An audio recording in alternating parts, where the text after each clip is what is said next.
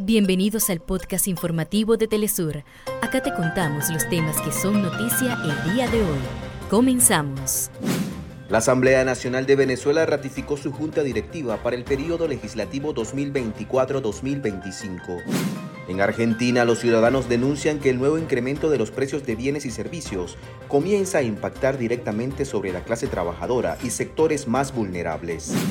Un nuevo ataque aéreo israelí contra la franja de Gaza dejó 13 ciudadanos palestinos muertos en Khan Yunis. Hasta acá nuestros titulares. Para más información recuerda que puedes ingresar a www.telesurtv.net.